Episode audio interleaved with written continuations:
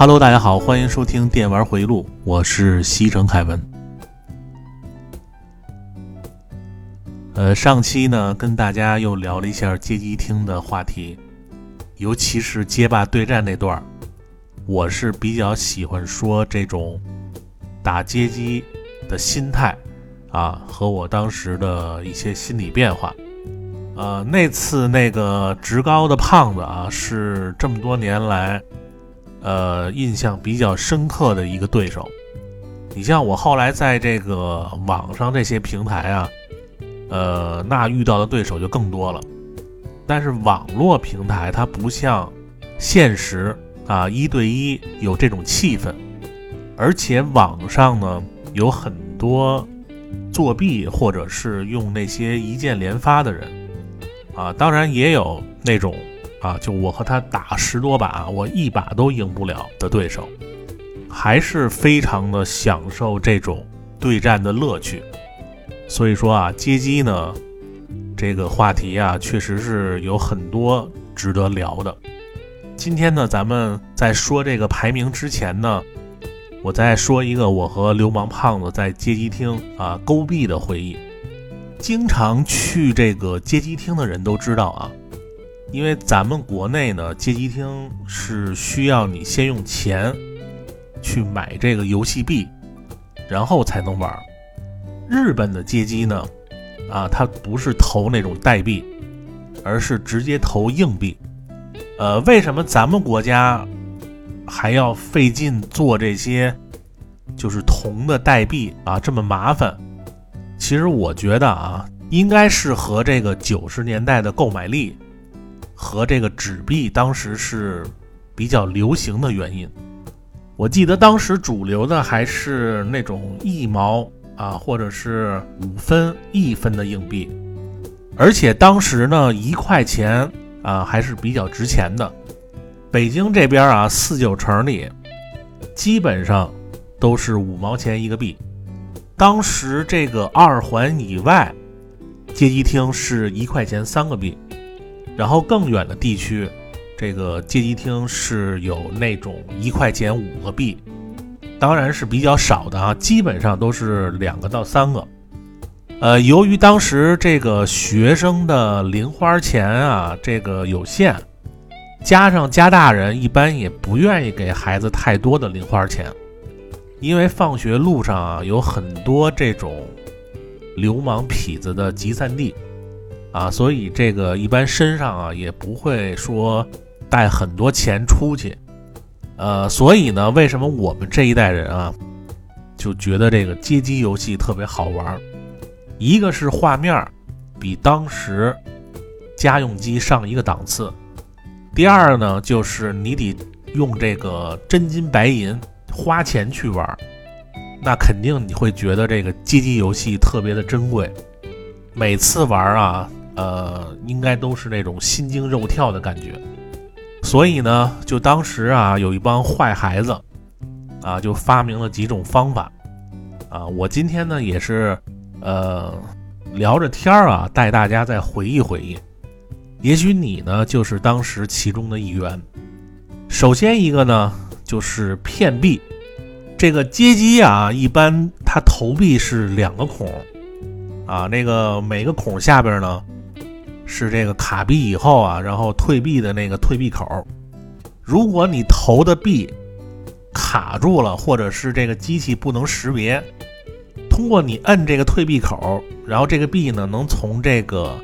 退币的通道啊吐出来。如果卡住，你实在是拿不出来，或者是投了币啊，机器没有识别，你可以要求老板再给你一个币。因为当时街边的街机厅啊，它不像那种就是后来的商场的顶楼啊，或者是那种大型的游乐中心啊，呃，有那种特别大的体感类的街机啊，玩一次四五个币，基本上都是一个就街边的街机厅，有那种什么光枪射击的，可能需要投两个币，啊，一般基本上都是一个币。所以呢，有的孩子啊，这个脸皮就比较厚，啊，其实主要还是心态好啊。呃，就是跟老板这生要啊。有的老板啊就比较懒啊，因为他有的时候坐在那块儿和别的老炮儿下棋呀或者聊天儿啊，他一般不爱去给你弄这个币，然后呢就会当时给你一个。但是有的老板啊，他会亲自去检查。啊，如果发现根本就没有投币的痕迹，那基本上他也明白是怎么回事儿。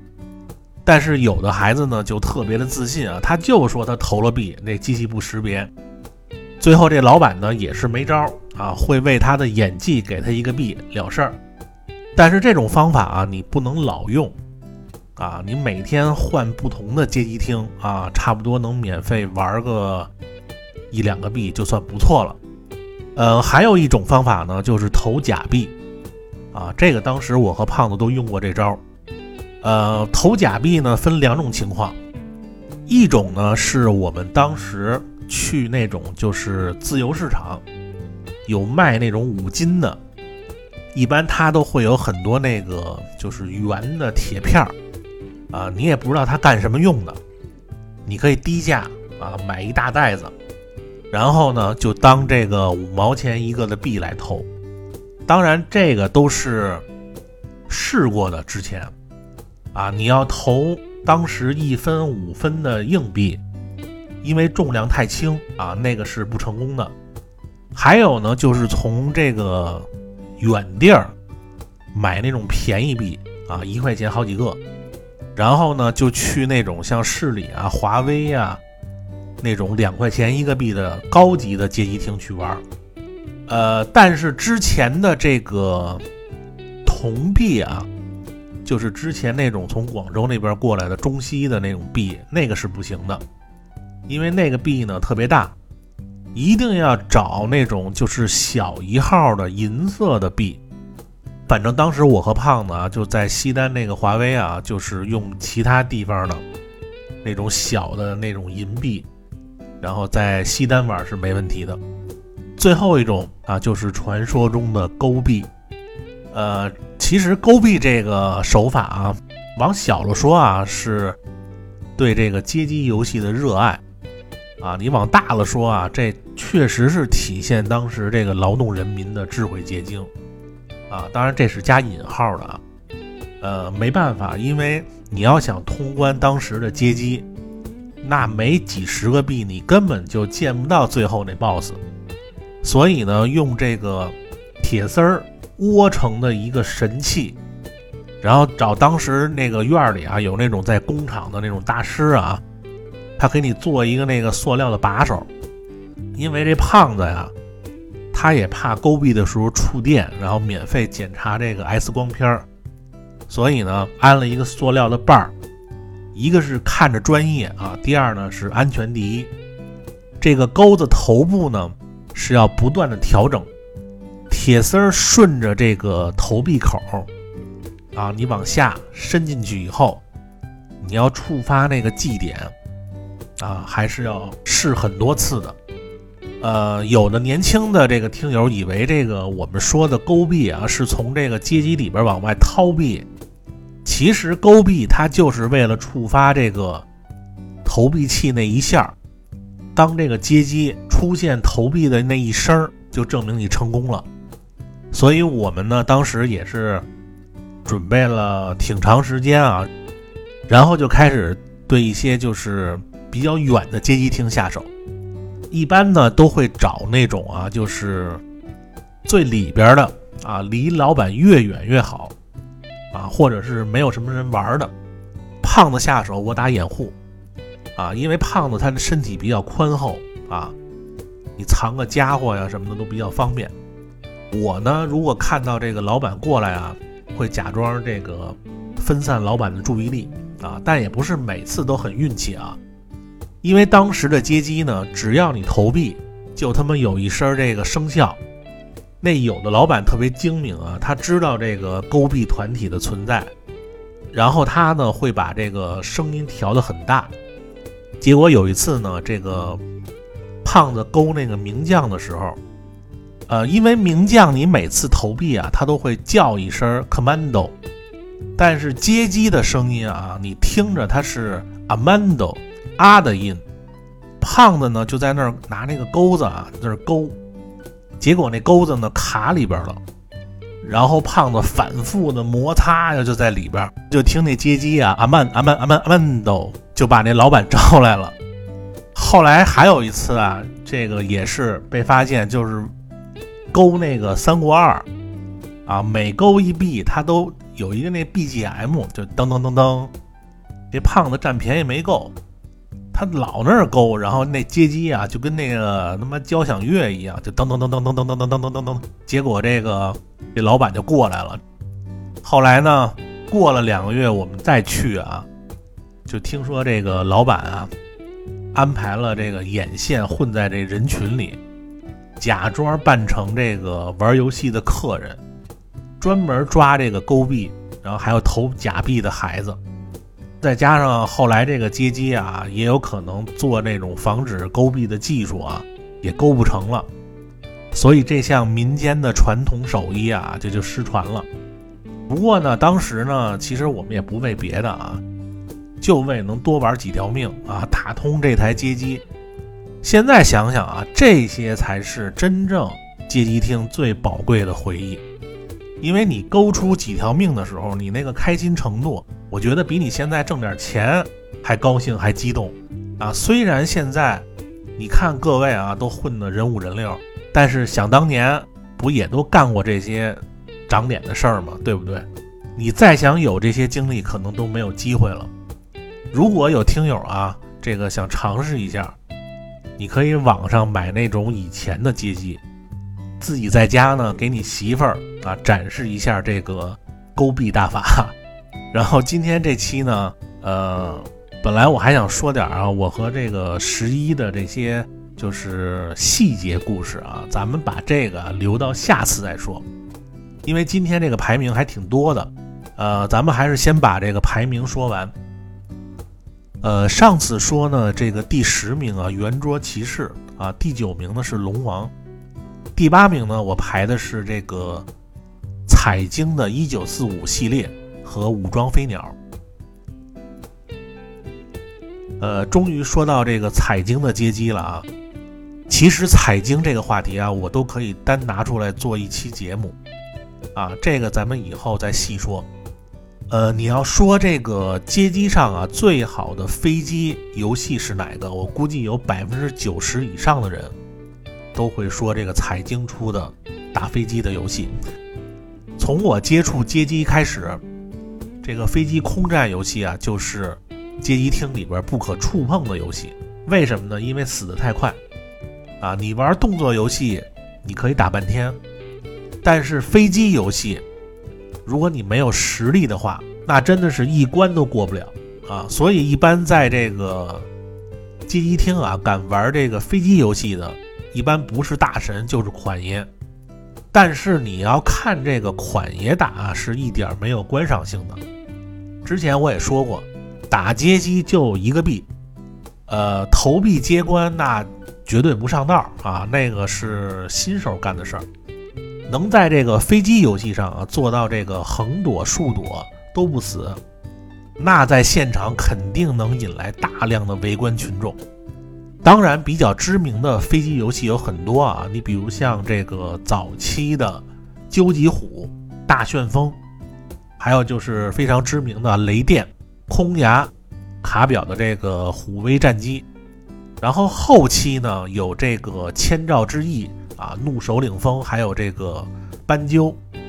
这些呢都是非常知名的空战游戏。但是在这么多空战游戏里啊，彩晶出的飞机游戏就给人一种啊整齐划一的感觉，因为从四国战机开始。彩晶所有的飞机游戏，这个武器升级全都是蓝色的 P，保险呢就是这个炸弹 B，而且每一关呢不是很长，BOSS 战呢差不多都有至少两种形态，这个游戏难度呢也是随着每关而递增。我记得彩晶的所有第一关啊。呃，原来杂志上写着叫猴子难度，也就是这个猴子玩都能过。然后从这个第二关开始，它这个难度啊直线上升。基本上，如果你没练过的话，啊，打个第二关或者是第三关，您那个保险也差不多都放完了，啊，就等着最后那一下让人打死。呃，因为我呢是比较喜欢玩彩晶出的啊，所以呢刻意去练过一九四五系列里的一代和三代，因为我觉得一代啊，它那个机体都是。二战风格的，然后三代呢，它有一个 BOSS 一击秒杀的系统，啊，就是一九四五三代啊，你在打 BOSS 战的时候，一般到第二阶段，这个 BOSS 呢会发疯一样，啊，发射一轮弹幕，同时呢，它也会露出这个弱点，这个时候如果你躲开子弹，靠近 BOSS 的弱点，只要碰一下。就可以一击秒杀这个 boss，他这个每一个 boss 啊，这个发疯到露出弱点，它都会有一个，就是让你这个飞机滑行到它弱点的轨迹。只要你掌握每一个 boss 的这个轨迹，每一关会变得非常的有观赏性。所以呢，我当时是，就是主要练这个一代和三代。还有这个五个卡通风格主角的这个武装飞鸟，你像这种街机的飞机游戏啊，我打竖版的比较有把握。你像这种横版的《战国之刃》什么的，真的没怎么练过。我之前呢，在这个微信群里发过我打这个一九四五一代啊，就是最后一关的视频啊。当时有人问我啊，这个飞机类的游戏怎么练？啊，因为他看那个最后一关那子弹是特别的快。其实呢，这个以前的街机厅啊，有那种会玩的哥们儿，他会带你，他会告诉你这个 BOSS 在不同形态出这个子弹怎么去躲，以及你躲的几个位置。但是后来呢，有了这个模拟器就比较方便了，你可以先录下来，把这个。boss 出这个弹幕的视频啊，然后你可以截图，在这个 PS 里打上这个辅助线，呃，你就能看清楚啊哪条线和哪条线中间是可以躲过这个子弹的，然后你就背板这个每一个 boss 的躲的位置，你要能风骚的躲过这个 boss 两循环的弹幕，基本上这个 boss 就拿下了，呃。切记啊，玩这个飞机游戏啊，千万不能随便移动你的飞机。这个高手啊，打每次他躲的轨迹都是一样的，所以通过这种练习啊，这个很多之前你觉得这个满屏的子弹那不可能躲过去，或者是自己反应不行的那种人啊，其实都可以通过练啊轻松的掌握。但是呢，二周目还是需要你这个。大量的这个练习和对每一关的这个敌人还有 BOSS 的弹幕的了解，然后来躲，这个就是飞机空战游戏的练法。呃，因为如果你不这么练啊，就纯靠反应，我和你说啊，这个人的高度注意力集中也就能维持几分钟，你绝对躲不开反应不过来的子弹。而背板找位置，那个才是那帮大神的手法。还有呢，就是彩晶后期啊出的那种什么，像飞龙骑士啊，那个就真的是变态了啊！因为本身你控制那几个角色，它那个外形都非常的大，敌人子弹特别的密集，那个真的是不好练。所以呢，彩晶这个一九四五系列和这个武装飞鸟啊并列第八名。呃，之后呢？第七名啊，我排的是《落日骑士》。呃，说到这个游戏啊，应该算我在街机上最溜的这射击游戏啊。具体大家呢可以去这个 B 站啊搜这个电玩回忆录，有我录的啊最高难度八级一命通关的视频。经常和这个微信群友啊一起在这个游剧上打这个游戏啊。西部题材本身我就非常的喜欢。再加上这个游戏画面啊，确实这个科乐美做的非常漂亮你就现在拿出来也没有几个游戏能超越这个。而且我当时啊，真的是在街机厅一关一关练的。你看我这个视频啊，如果你练过或者多少懂一点儿，你就会明白我说的每关的难点其实是非常有用的。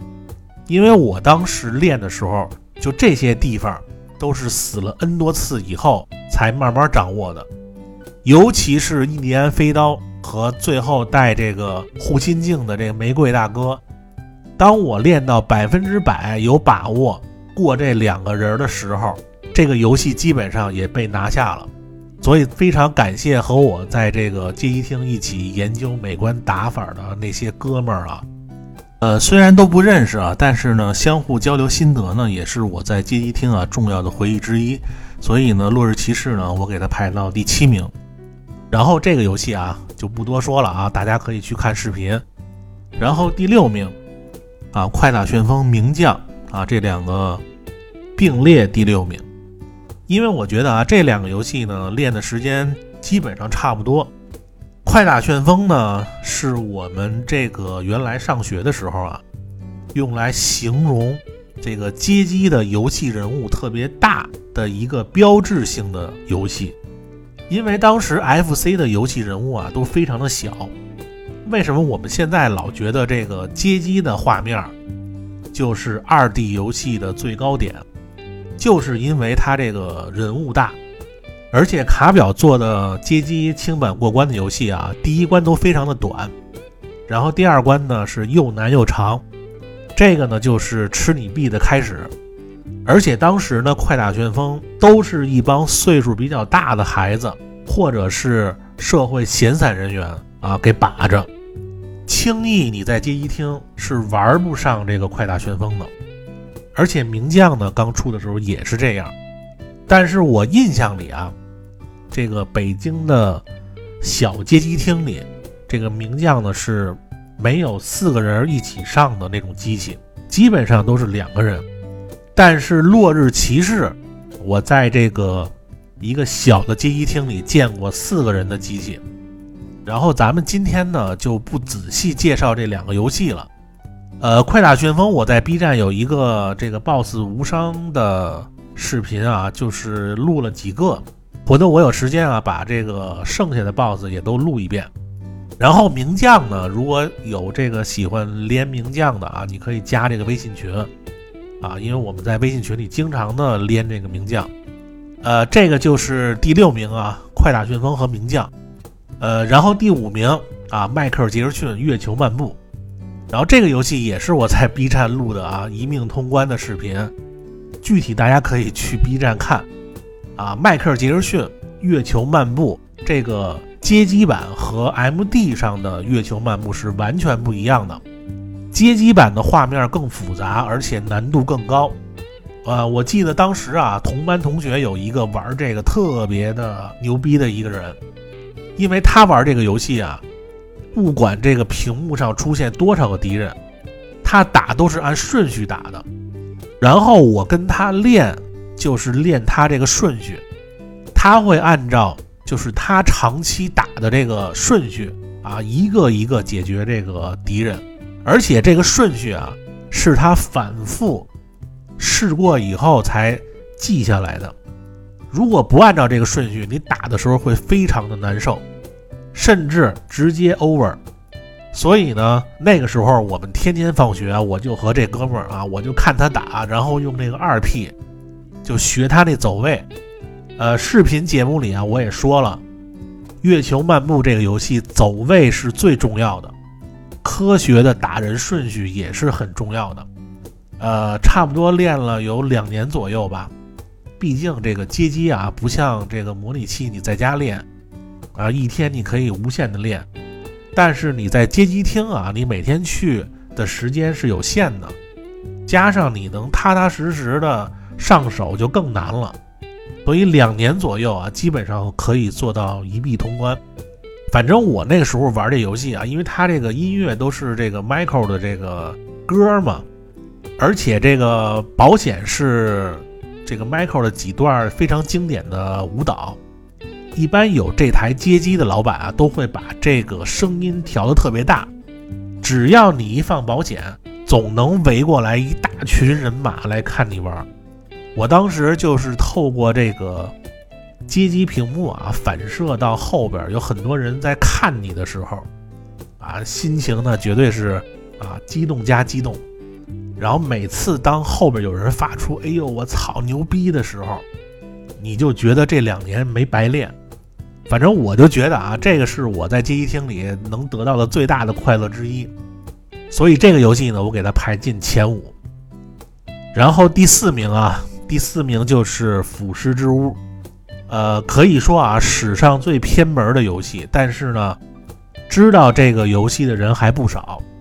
你总会在什么地方见过这个街机？其实这个游戏啊，真正是 MD 给它发扬光大了，因为后来呢又做了二代和三代的续作，而且这个动画名作啊《高分少女》里边，这个腐蚀之屋啊也是主角春雄最爱玩的一款街机。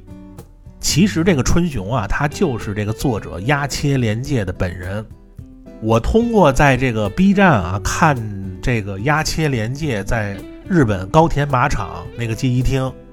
一币通了这个游戏以后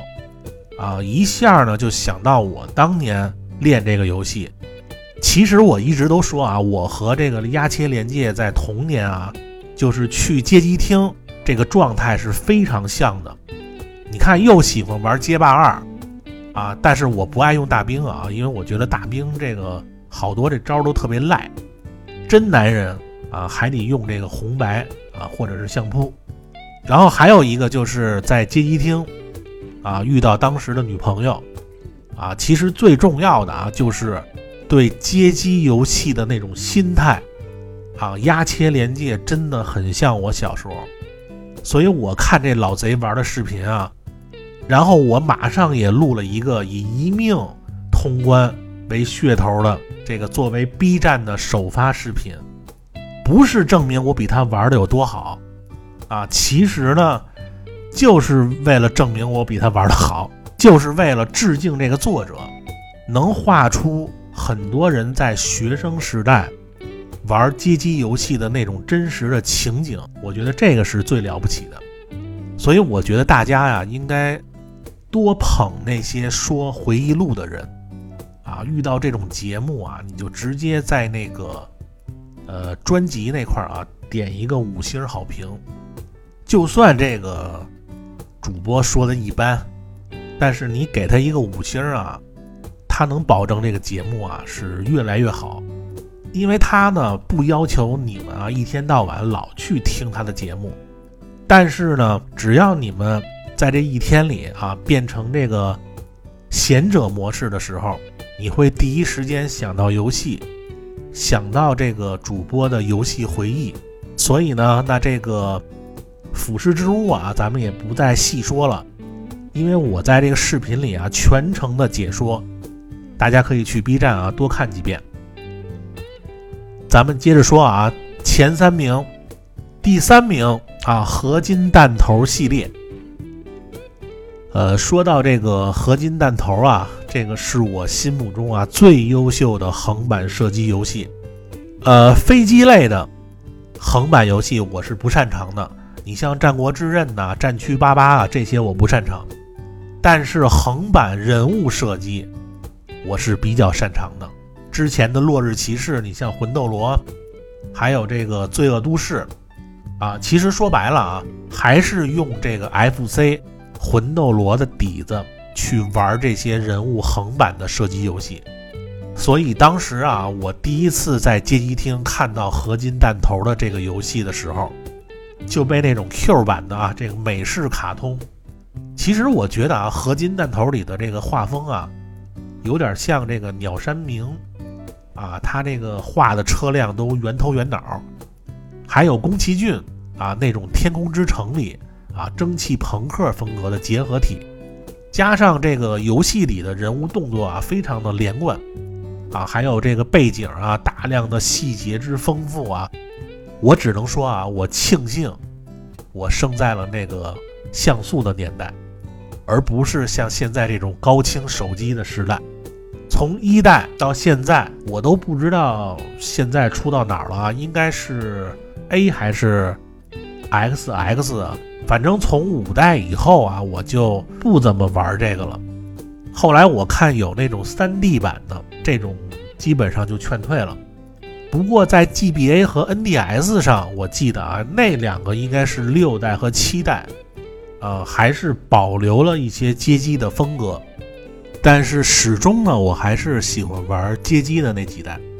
呃，合金弹头啊，我不用再去仔细的介绍了，就连我媳妇儿这种不玩游戏的都知道这个合金弹头。所以呢，我就说一下这个游戏怎么去练啊。其实呢也很简单，和这个落日骑士一样啊，背板，每关都有这个难点和 BOSS 的打法，记住就可以了。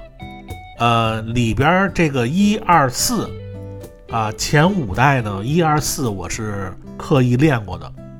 呃，顺便我今天呢给大家说一下这几个的难度排名。合金弹头一代是最容易的，因为每关呢都有坦克。然后是四代，没有什么随机的敌人，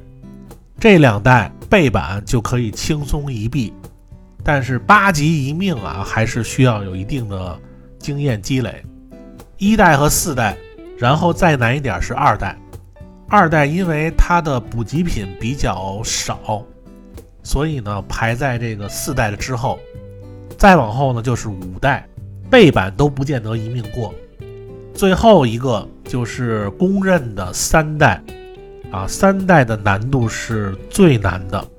尤其是第四关，啊，那绝对是一个劝退关。运气成分占很大，而且你不能拖时间。最后的 BOSS 非常的恶心，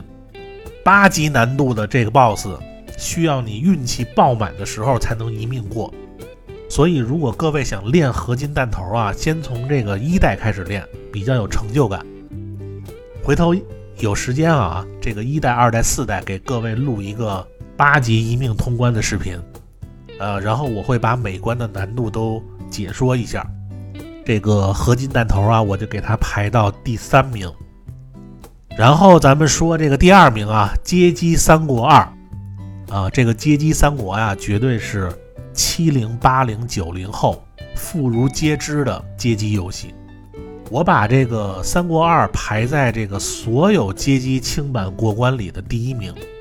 其实这个游戏啊，是九二年由这个卡表推出的。呃，九二年啊，你们想一下啊，九二年，我觉得到现在也没有哪个横版过关的能超过这个《三国二》，因为本身这个三国题材啊，就是非常有吸引力。再有一个，他这代做的那个打击感和人物的动作，都已经就是做到极致了。其实《三国二》这一代的全名叫《吞食天地二》。啊，赤壁之战，这个背景呢，又是三国里最经典的一段历史。五名蜀国大将，虽然没有马超，但是魏延这个角色呢，也是很有特点。因为我对这个游戏的理解啊，还是有一点皮毛的啊，所以咱们呢，可以先说一下这五个人的特点。首先啊，三国里我最服的一个人就是关羽。我玩三国所有的游戏，除了战略的，我一般是自己当这个新君主。所有三国的动作类游戏，我全都用关羽打。啊，就三国二来说啊，关羽是比较容易上手的，主要呢就是拳头快，然后是这个封边儿啊封板的最强的角色。呃，微信群里啊有很多网友。啊，和我在这个游剧上连过三国二，你看我打的时候啊，经常在这个封边打，尽量不让这个敌兵出来。这个呢，也是从小啊在街机厅那帮大孩子教给我们当时的主要任务，所以现在都成习惯了。然后就是这个关羽的飞踹，啊，控场稳定。一般卡表的这个过关游戏啊，都是打三拳往下一拉就是头。关羽呢是破绽最小的一个，呃，不过缺点啊，就是硬直的时间比较长，速度呢比较慢，在马上呢不是很好打，呃，用武器的速度也不是很快。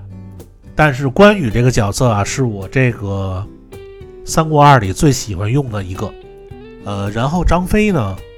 呃，是打单体 BOSS 或者小兵儿啊最强的一个，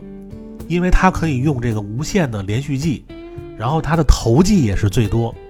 下跳的冲撞啊也非常的好用。缺点呢就是收招慢，然后打人的时候呢，如果你不小心摁到啊，还会自动的咬人啊。它的移动也比较慢，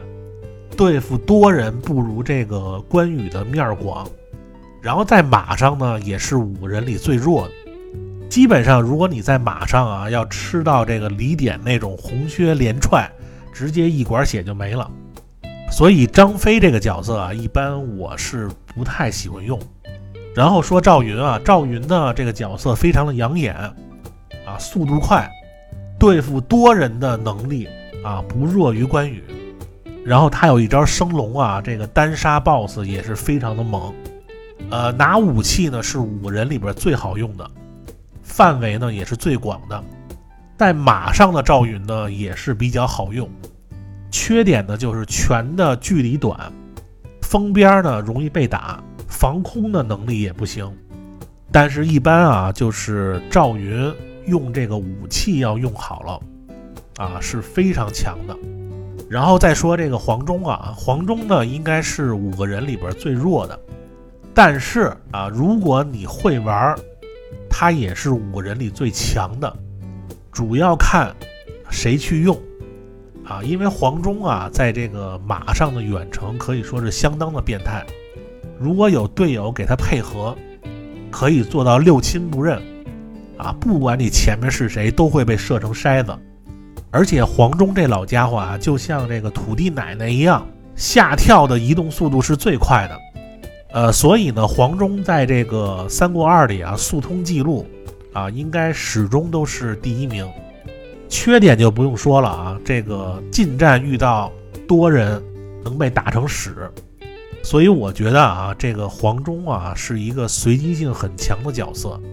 主要是看谁去用。最后说一下魏延，魏延的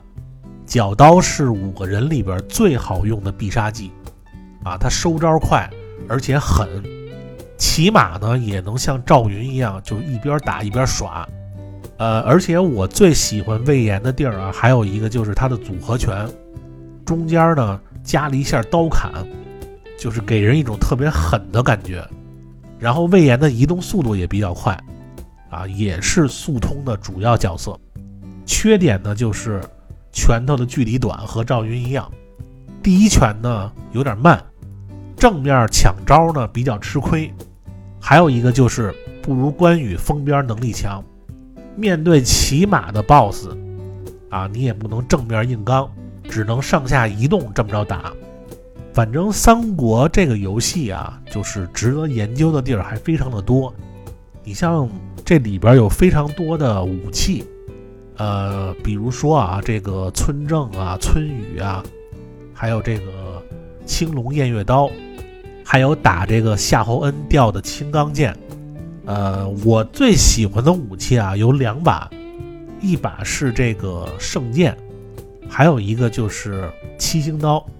但是在这个游戏里啊，它有一个隐藏的武器叫怒龙，这个武器呢是对男人一击必杀的，然后对女人呢好像是无效。这个武器啊，只有这个数据是保存在游戏里的。它没有登场，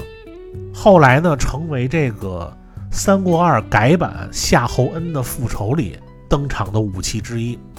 如果大家有兴趣啊，你可以在网上下载一个夏侯恩的复仇这个改版，你可以玩一下。总之啊，《三国二》这个街机啊，从小打到现在，不知道通了多少次，就是玩不腻。你说这个神不神？真不愧是这卡表啊，四大皇血之首，所以我把它排在这个十大街机里的第二名。呃，最后一名啊，最后一名大家都不用猜了啊，就是街霸系列，从这个二代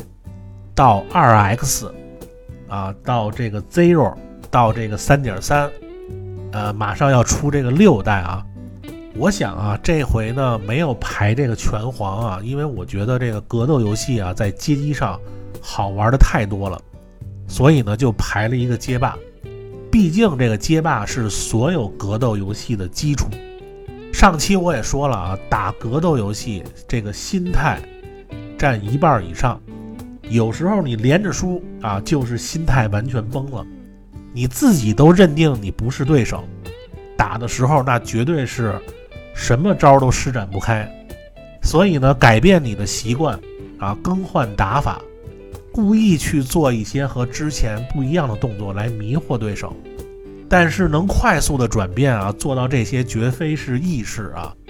所以呢，这个就是格斗游戏的乐趣。我也喜欢更多的人呢，能加入到我们这个微信群里来对战。你看我前几天啊，组织这个街霸。三点三这个抢二，啊，就是两局一下，群里边各路货色也都是积极响应，所以呢，这种活动啊还是要经常的组织。你看咱们这个电回的这个群呢，那绝对是玩游戏的群。你在别的群里边，你有看过这个组织什么群友街霸厮杀的吗？只有在电玩回忆录的群里，你才能看到啊，非常有意思啊。呃，那咱们今天这个街机回忆录啊，咱们先说到这儿。今后还得再说一回街机啊，咱们下一次呢就把那些比较冷门的街机，还有老炮们最爱的麻将和街机厅后期的一些事儿，咱们聊一下。呃，希望各位呢这个继续关注电玩回忆录啊。呃，最后呢，感谢一下这个阮律师啊和青角流掌门冯师傅的巨型红包，还有奶骑士和电脑一二三这两个哥们儿的无情打赏，感谢以上兄弟们的认可啊！呃，大家别忘了听完啊，顺手在这个专辑那儿啊，就是你在喜马拉雅上搜《电玩回忆录》，出来那个蓝色的专辑，就那点儿评一个五星好评。然后下期预告呢，咱们要补上那个吓得你关机的恐怖游戏下，啊，所以呢，希望各位呢密切关注电玩回忆录的更新，啊，再次感谢各位收听本期节目，咱们下期再见，拜拜。